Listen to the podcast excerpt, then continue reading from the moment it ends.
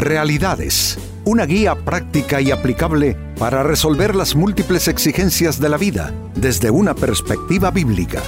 Con nosotros, René Peñalba.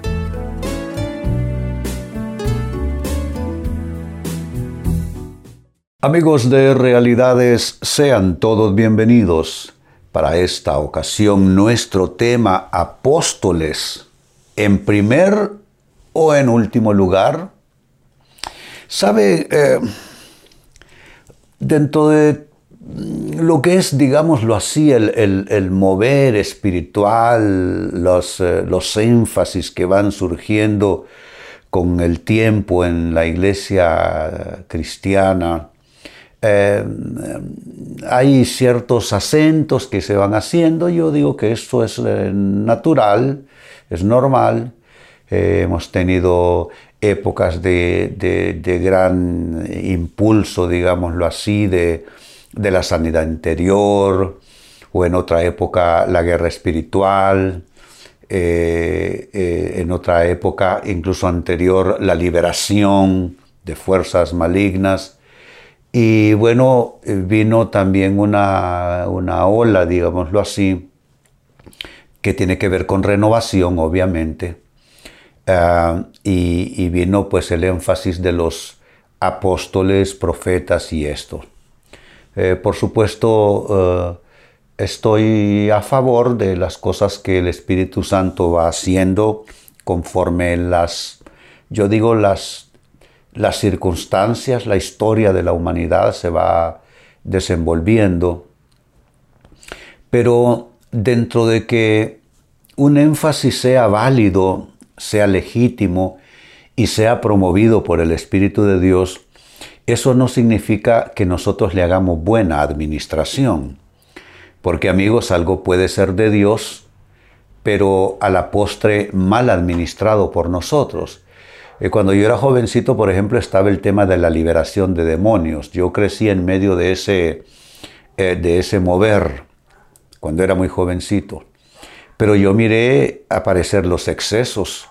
Eh, yo recuerdo haber visto a alguien que estaba liberando a otra persona y estaba echándole fuera un espíritu de chile picante, así como lo escuchan. Luego en otra ocasión vi algo que no me pareció, estaban orando por una jovencita adolescente, que ni siquiera era todavía una mujercita en todo el sentido. Y la persona que estaba orando por liberación de ella le estaba echando fuera espíritus de prostitución. Entonces hubo excesos. Con la sanidad interior aparecieron, eh, se puede decir, métodos eh, que, que eran contrarios a la palabra de Dios.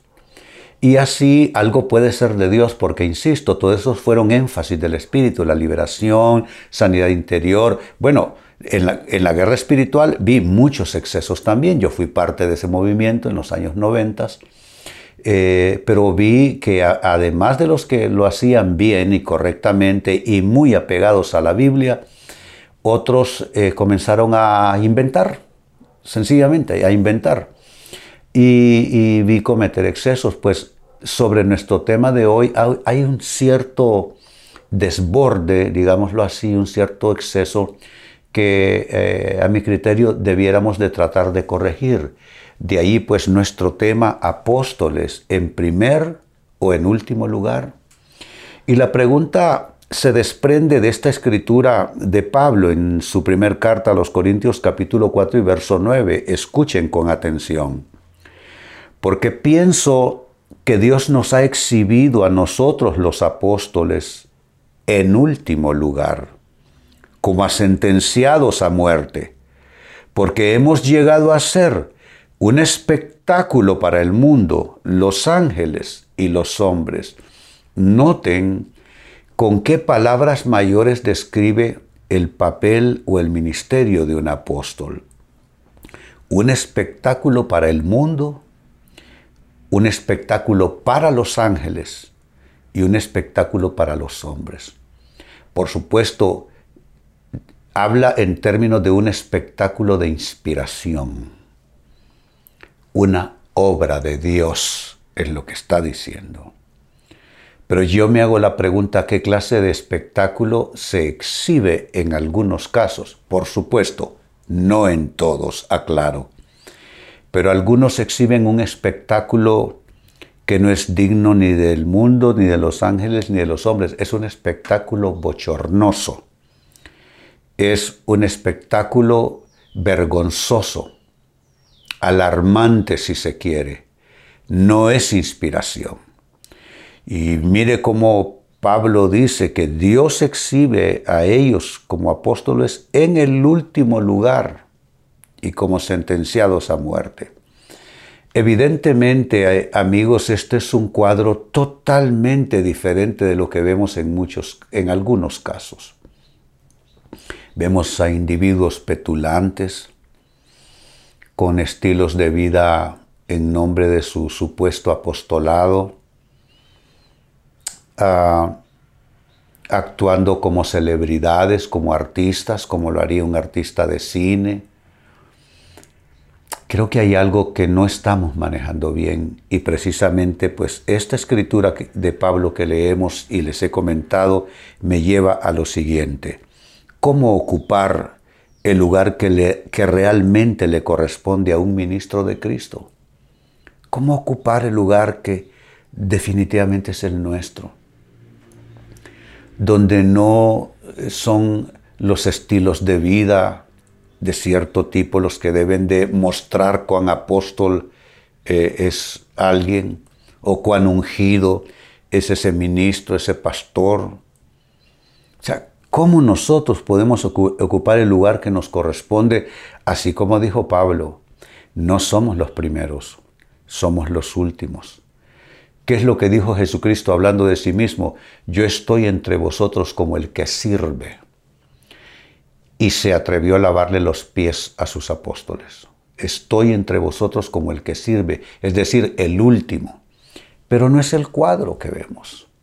Y yo sé que quizá este tema causa un poquitito de, controversia sin que esa sea la intención y puede ser que hasta de molestia.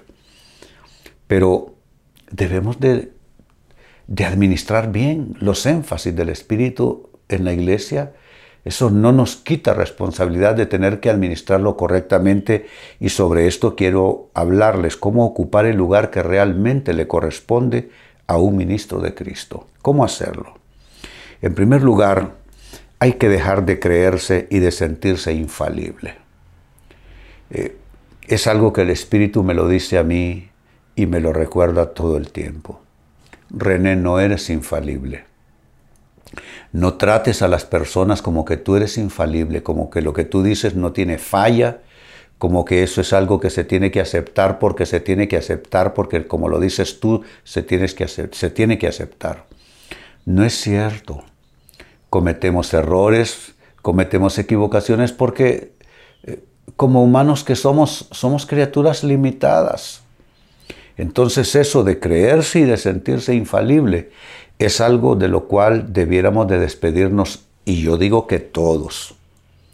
Porque yo creo que este aspecto es, esto va parejo con todos. Dejar de creerse infalible, dejar de creerse que tiene uno toda la razón y dejar de hablar con esa actitud impositiva, esa actitud de superioridad, eh, Dios no trabaja para nosotros, nosotros trabajamos para Dios. Y somos servidores de su pueblo. Pues esto en primer lugar. En segundo término, cómo ocupar el lugar que realmente le corresponde a un ministro de Cristo. Hay que aceptar opiniones diferentes sin ofenderse. Oh, hay, hay hay apóstoles que tú no puedes, pero ni remotamente someter a consideración, no digamos que a contradecir lo que propone. Pero ¿qué es lo que dice la palabra? Yo cuántas veces se lo digo a los creyentes, como cristianos nuestro deber es probar toda palabra. Dice la Biblia, Pablo lo enseñó, que hablen los profetas y que el pueblo juzgue la palabra.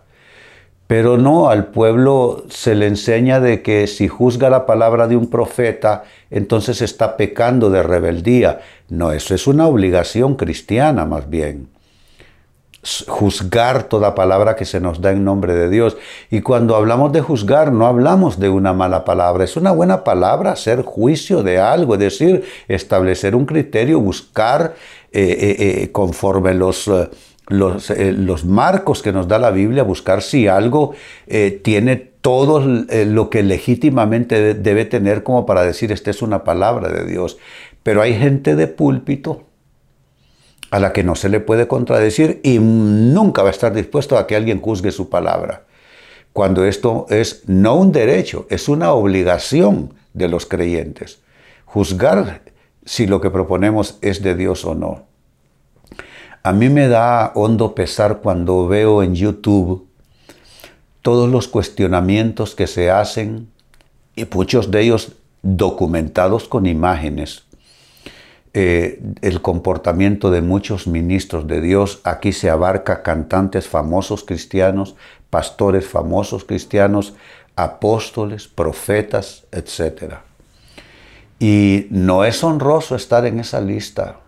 No es honroso estar eh, eh, en esas evidencias que pone en YouTube del cuestionamiento a personas que por estilo de vida, por actitud y aún por falsa doctrina aparecen ahí constantemente, aparecen allí. Yo creo que debemos de tener la suficiente humildad, como dije, para dejar de creer que somos infalibles y también para aceptar opiniones diferentes sin que nos tengamos que ofender. Si podemos equivocarnos, por supuesto que sí, claro que sí. En tercer lugar, cómo ocupar el lugar que realmente le corresponde a un ministro de Cristo. No hay que usar la Biblia para proferir amenazas a los críticos. Es toda una tentación darle duro con la Biblia a quien habló mal del pastor, del profeta, del apóstol. Nosotros somos llamados a, a guardar silencio.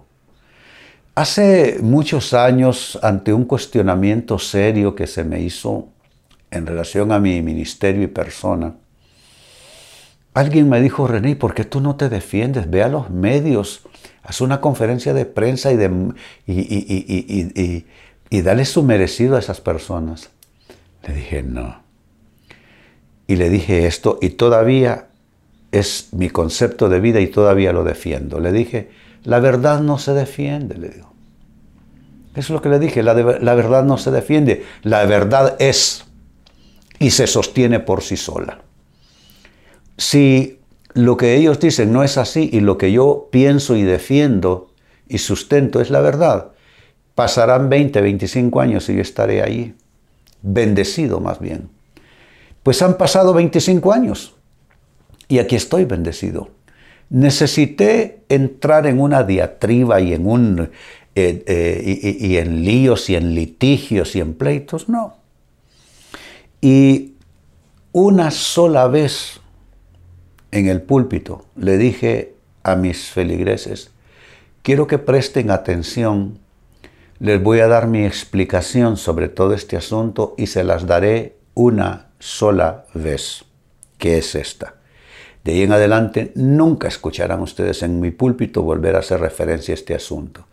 Les hice la explicación y les pedí un favor. No quiero comentarios de pasillos, ni comentarios entre hermanos, démosle vuelta a esta página.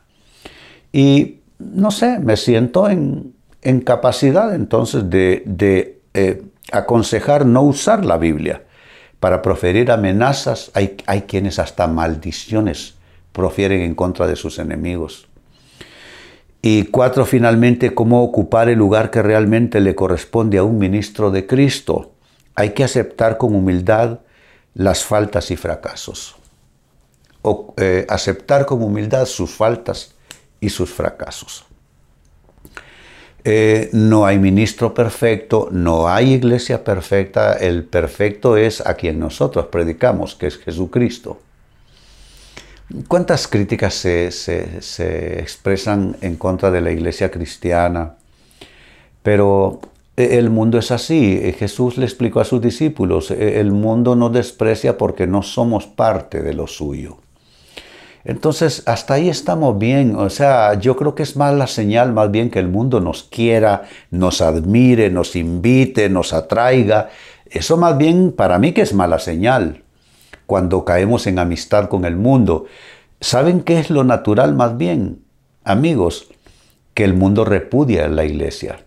Jesucristo les dijo, no se sientan mal, que los desprecian, que los persiguen. Así persiguieron a los profetas antes de ustedes. O sea que no, eh, más bien es la señal de, normalidad no encajar con el mundo.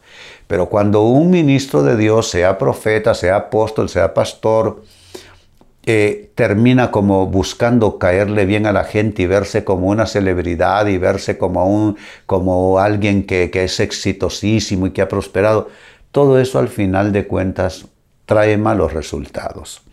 Pues vuelvo a mi texto de inicio, primero a los Corintios 4:9 dice Pablo, porque pienso que Dios nos ha exhibido a nosotros los apóstoles en último lugar, no en primero, como a sentenciados a muerte, porque hemos llegado a ser un espectáculo para el mundo, los ángeles y los hombres. Basada en esta escritura, la pregunta es ¿cómo? ¿Cómo ser esa clase de ministro?